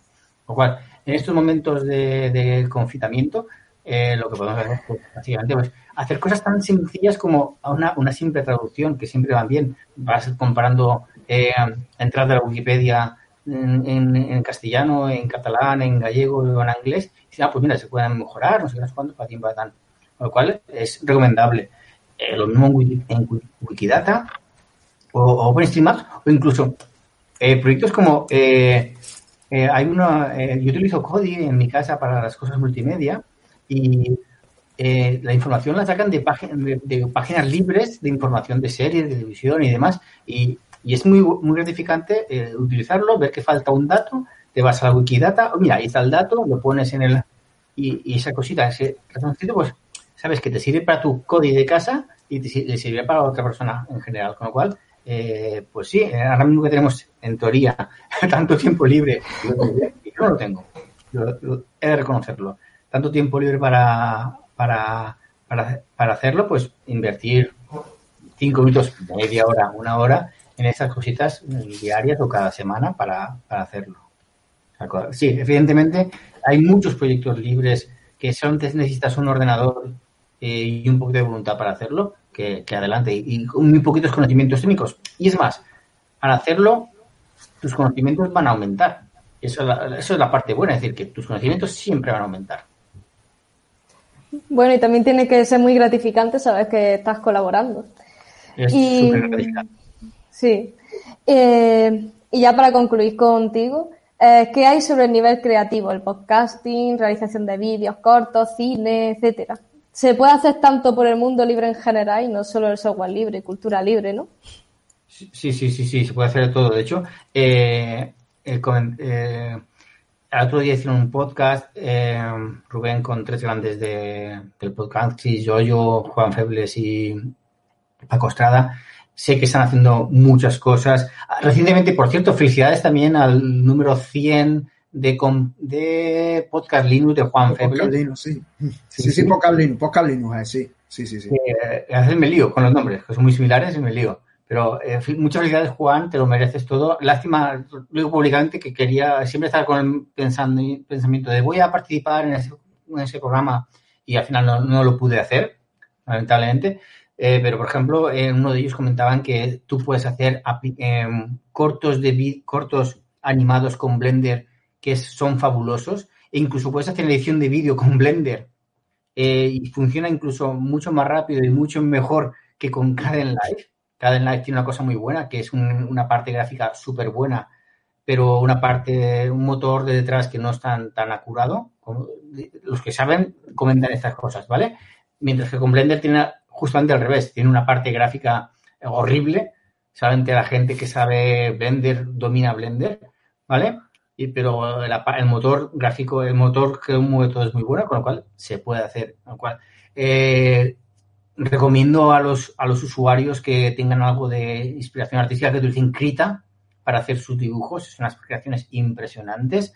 Eh, hacer podcasting, supongo que que Jitsi ahora mismo pues está recibiendo mucho, mucha atención y, fruto de esto va a ser que sus, servicios van a mejorar, de una forma o de otra van a mejorar. De hecho, eh, el otro día había un tweet que decía que su aplicación móvil había sufrido muchas mejoras en muy poco, muy poquito tiempo, porque mucha gente está empezando a utilizarlo y está empezando a, decir cómo, cómo se pueden mejorar las cosas. Es decir, sí, eh, al final es una cuestión de voluntad. Si tú, si tú utilizas software libre y tienes voluntad de ayudar, vas a encontrar tu sitio para hacerlo. Y con eso creo que no, no, no tengo más tiempo y me tengo que ir, lo siento. Bueno, pues Baltasar, muchísimas gracias por estar aquí, como siempre. Felicidades de nuevo por esos 12 años de KDE Blog. Ya te ha dicho Leis, necesitamos tarta para KDE Blog. Y, y, bueno, y una cosa más, creo que nos tienes prometido algo para la semana que viene en el Jalá Almería cogeré el OBS y practicaré y haré cositas con el OBS. Y de paso, eh, tenía una charla el día 26 yo en la, en la UGI para hablar de plasma y por razones obvias se ha, anulado. Pues mira, aprovecharé e intentaré hacer algo similar, porque encima los eventos libres sí se han cancelado, pero muchos hay un remanente de vamos a hacerlos igual aunque sea mediante un vídeo.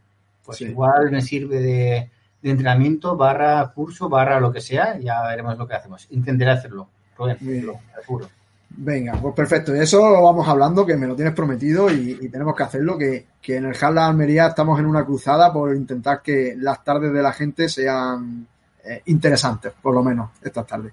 Muchas gracias, Baltasar, por estar aquí con nosotros. Hasta luego, gracias, nos vemos. Venga, hasta luego, Baltasar.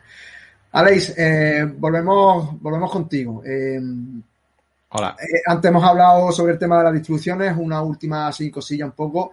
¿De qué forma puede, se nos aleja un poco del tema KDE, pero bueno, ¿de qué forma a lo mejor puede un usuario echar una mano con las distribuciones? Eh, me imagino que un poco de la misma forma, ¿no? Informando de errores o dando difusión, un poco todo esto, ¿no? Así un poco más en general. Y, yo creo que con esto ya cerramos un poco porque además nos tienes prometido un bonus y te lo vamos a pedir. Sí. Em, bueno, la distribución, en realidad, lo, mejor sería que, habláramos con, alguien que sepa de distribuciones, porque yo em, no. Pero bueno, en realidad, uno de los temas muy importantes de las distribuciones es que tienen un contacto muy directo con, con los usuarios y como tal pueden, pueden pues dar un soporte mucho más, más directo a darles un soporte mucho más directo.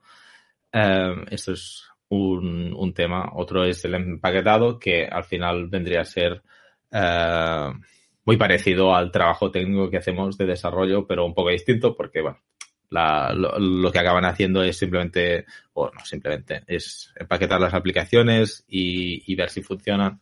Y un poco esta tarea de, de, de QA, ¿no? De quality assurance, no sé cómo, cómo lo diríamos, pero uh, este, este, trabajo de, bueno, pues ver qué cosas funcionan, qué cosas no funcionan y las que no funcionan, pues arreglarlas y, y, y continuar y poner un poco en contacto la, distribución con los proyectos que, que, se usan, que podrían ser, pues, KDE, pero en realidad al final son, son muchos otros.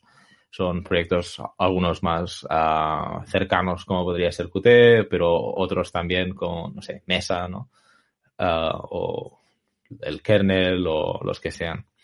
Porque al final una distribución y un producto de software libre es pues como una, una pequeña pirámide de uh, 50.000 pro productos que, que, se juntan para complementarse unos a otros y ofrecer pues esta experiencia y para, para ofrecer una experiencia necesitas cada uno de ellos.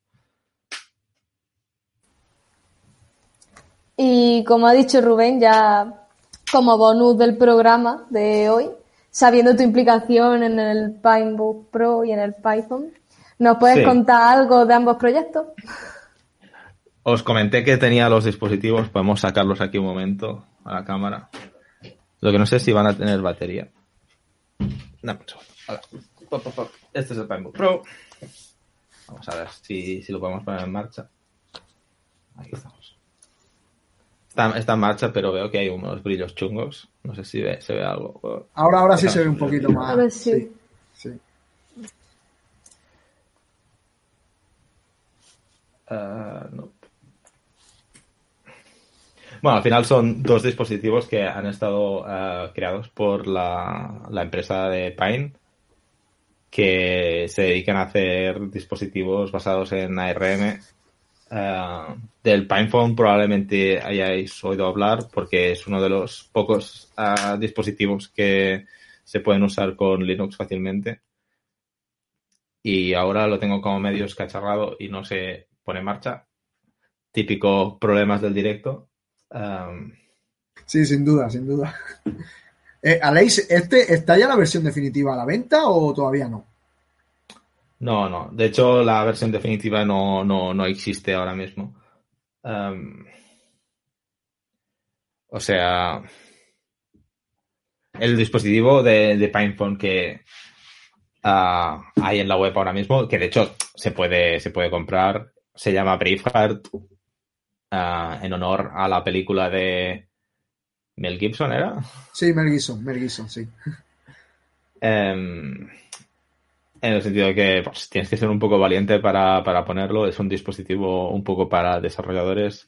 Estamos hablando, estamos en comunicación con ellos para hacer un, una versión más pulida y pues con, con KDE instalado por, por defecto, etcétera pero aún, aún no, no, no, no acaba de, estar allí. Tenemos un par de optimizaciones que tienen que entrar en nuestro software y yo creo que entonces ya sí que podría ser más interesante. Una cosa interesante entre, de entre, los dos dispositivos estos es que al final llevan el mismo hardware o llevan muchos componentes que son parecidos, por los que uh, trabajar con el portátil sirve para, para el móvil y, y, viceversa. ¿no? O sea, estuve trabajando en, en una mejora para cómo se hace el, el render en el portátil y de hecho la, la, gracia es que cuando funciona en el portátil o cuando funciona en el portátil funciona en el teléfono móvil, ¿no? Y por eso también, también es útil. Um, hasta, hasta ahora había solo el Pinebook normal, no sé si lo habíais visto. Lo había traído en Academies sí. hace unos años, creo. La, la de Valencia, uh, la de Valencia, Leil, te lo, lo estuviste ahí enseñando, sí. Puede ser.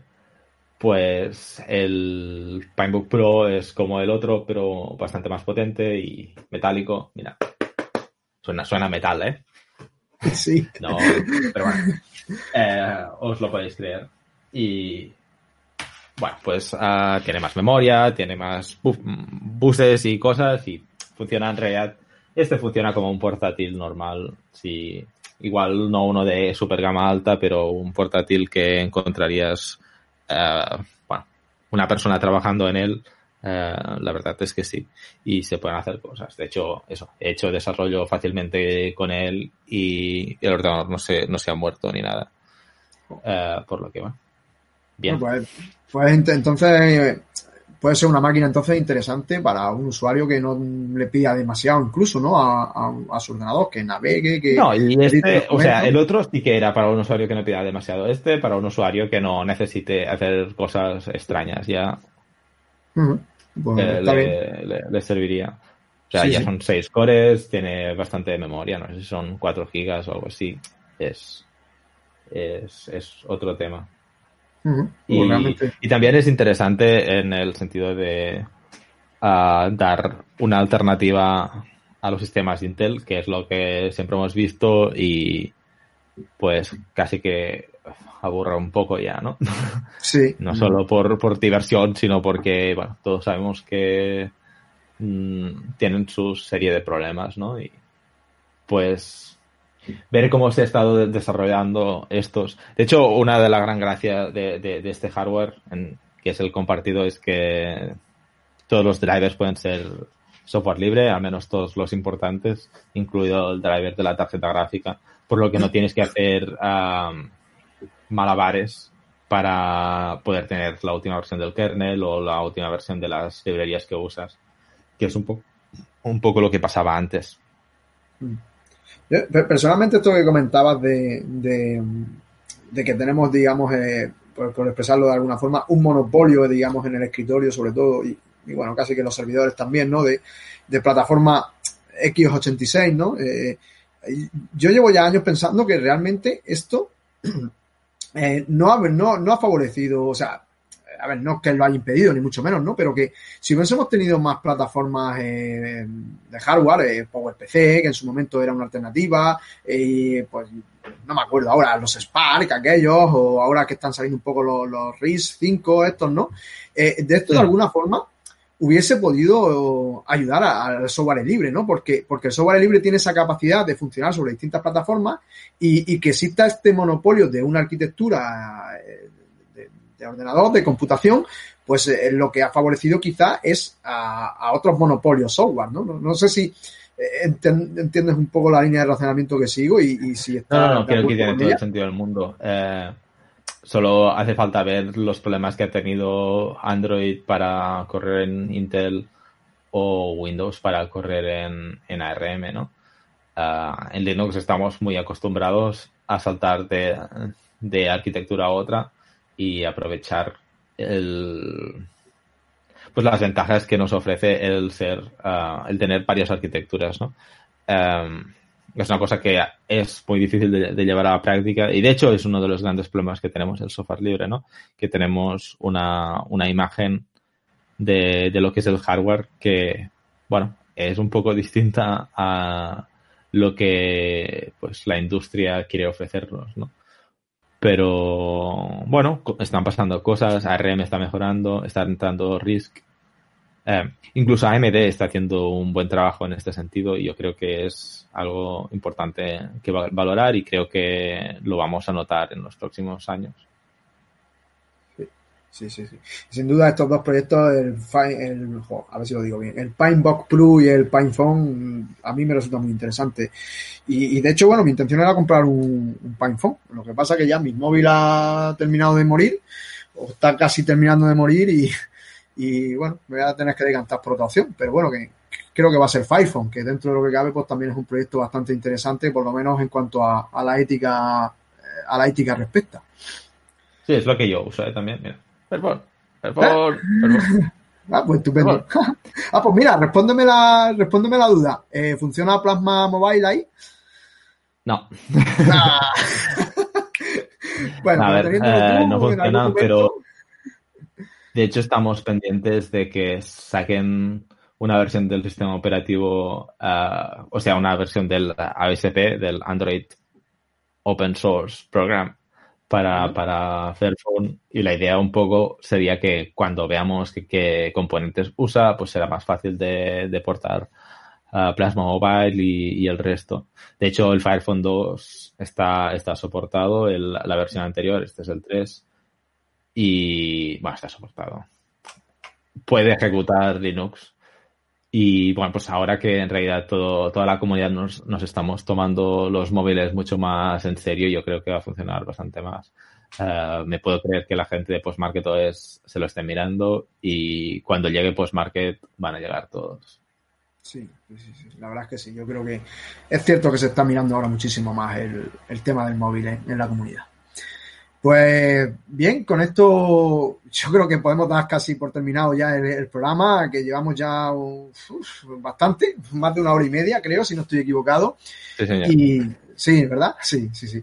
Y nada, pues acaba el tiempo de programa en, en, estos días un poco vaciagos que nos han tocado vivir. Posiblemente lo mejor que podemos hacer como ciudadanos es mantenernos activos, eh, no dejarnos desfallecer ni dejarnos llevar por las malas noticias y ayudar en todo lo posible. ¿no? Eh, desde aquí, nuestra, nuestra enhorabuena a la comunidad Maker que, que ha, desarrolladores, ha de, desarrollado eh, de una forma, de una iniciativa muy loable, en respiradores con Arduino e impresión 3D, que están, han desarrollado mascarillas eh, para, por, ante esa falta de mascarillas que, que, hay, y que sí, que pueden ser gotas de agua en el océano, pero que, pero que sin duda, aunque sea un poquito, están, están ayudando a, salvar vidas, ¿no? Eh, eh, puede pensar, podemos pensar en un momento que, que, ahora mismo colaborar con el software libre no es algo tan, tan loable ni tan, tan estupendo como esto, el labor que están haciendo la, gente del mundo maker, pero, pero sin duda, pues hay que pensar también que, que, que mucha de la base que tiene esta cultura de, de hardware, hardware libre y hardware abierto también es, es, software libre, ¿no? Y que, y que, por ejemplo,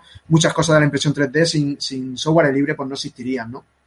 Son, como siempre decimos, son las personas las personas que se lanzan a ayudar, a los que, los que están cambiando ahora mismo el mundo, los que lo van a cambiar y los que sin duda lo, estamos cambiando, las que están en medio de, esta oscuridad que estamos un poco viviendo, por las que están abriendo esos claros de luz y que, y que nos hace recobrar un poco la esperanza en, en, en la humanidad, ¿no?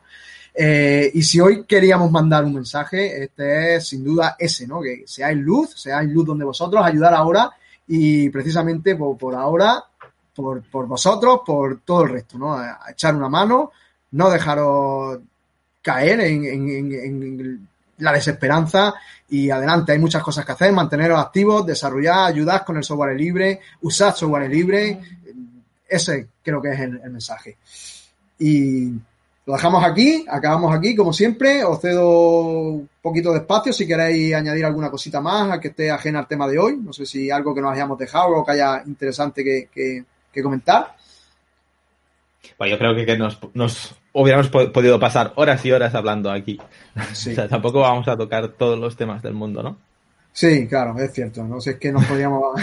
Yo creo que nos podemos echar un día. Un día vamos a hacer una maratón, pero solo de hablar cosas. La verdad es que sí. Muy bien, pues nada, pues, pues entonces hemos alcanzado el, final del programa de hoy, amigos. Eh, aquí termina este quinto capítulo de, de, la sexta temporada de Podcast de cada España. Eh, muchísimas gracias a Leis que por hacernos un hueco, estar con nosotros, que, que, que, que bueno, que siempre eh, joder, es genial contar contigo, con, con, todo lo que sabes y con todo lo que nos explicas. Muchísimas gracias. Ay, ¿Qué cosas me dices, Rubén? la verdad, la verdad, nada más, Aleix. Mari Carmen, muchísimas gracias también a ti por, por, seguir contando contigo, echarnos una mano con esto, con todo para los podcasts. Eh, esperamos seguir contando contigo en los próximos, en los próximos. Pues aquí estaré y gracias a vosotros por invitarme. Eso, gracias a los dos por estar aquí. Un saludo también para pasado, despedido antes. Sí. Pues sí, la verdad es que yo lo hago con mucho gusto y me lo paso muy bien y muy divertido aquí haciendo esto, ¿no? Y bueno, mm, pues también es la forma de devolver un poco todo lo que recibo por parte de, de vosotros y que, y que no es fácil a veces devolverlo, ¿no? Muchísimas gracias a vosotros, a los que estáis ahí al otro lado. Gracias todas. Nuestro esfuerzo es para vosotros y lo, lo damos agradecido ese esfuerzo por, por, simplemente saber que estáis ahí, viéndonos, atendiéndonos y esperando, esperamos que estéis aprendiendo algo, estemos aportando algo en, en vuestra en vuestra vida, ¿no? En vuestro, en vuestro día a día. Eh, antes de marcharnos, recordaros brevemente que contamos con, el grupo de Telegram, que hoy lo hemos mencionado varias veces, con Calle Cañas y Bravas, que podéis encontrar nuestros podcasts anteriores y, este mismo eh, próximamente en distintas plataformas como archive.org, como Ivos y como ya lo hemos dicho al principio, como Spotify desde, desde hace poco, ¿no? Eh, como siempre, si os ha gustado, pues, pues nada, pulgar arriba, muchísimas, darle a seguir al canal si os ha encantado y, y nada, y ayudarnos, como estamos pidiendo en los últimos tiempos, a conseguir un poco más de difusión. Eh, los últimos programas están funcionando bien, vamos a, vamos a seguir en esa línea y además ya tenemos alguna, alguna oferta que nos ha llegado a raíz de, del último podcast para, para mejorar y, y estamos seguros que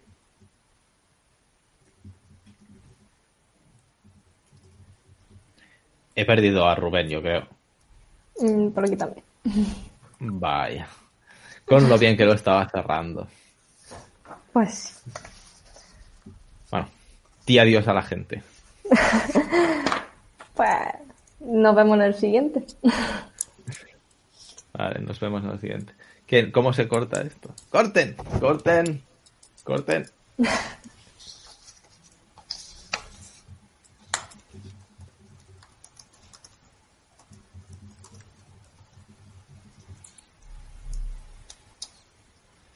mm.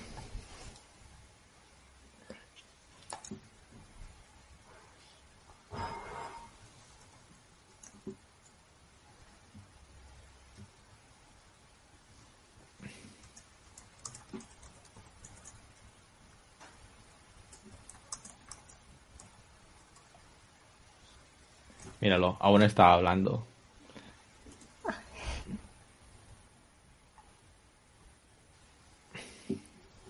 Bueno, le damos al botón rojo, quizá. Pues venga. Ah, no, dice stop live. Podemos hacerlo esto nosotros. Ah, stop live. Stop live.